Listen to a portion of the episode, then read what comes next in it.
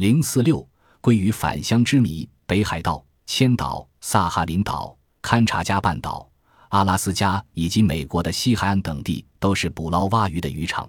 蛙鱼在与这些海域相通的河流上游产卵，卵变成子鱼后，同春大融化的雪水一起顺着河水游入大海。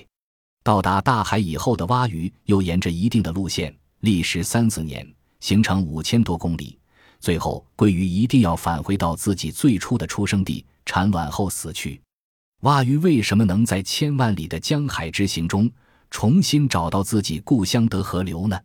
美国生物学家哈拉斯对此进行了深入的研究。哈拉斯把一群割除神经的蛙鱼和一群正常的蛙鱼分别放入与产卵地河流相通的海湾，结果，失去辨别神经的鱼群再也没有回到产卵地的河流。由此看来，鲑鱼似乎把产卵地的气味作为识别的路标。日本科学家的实验结果也表明，蛙鱼的脑子对产卵地河流的气味十分敏感。但问题是，蛙鱼在远离五千多公里的远方又是怎样认准目标，朝产卵地前进的呢？有的学者认为，因为蛙鱼一直与太阳保持一定的角度，据此可以确定方向。鲑鱼会利用体内的生物钟随时修正方向的偏差。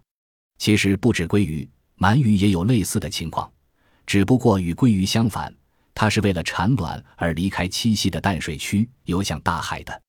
研究表明，欧洲鳗鱼的产卵地在大西洋马维藻海的深海区，而这些幼鱼是如何经过数千里的远游，找到出生后就从未去过的淡水区的呢？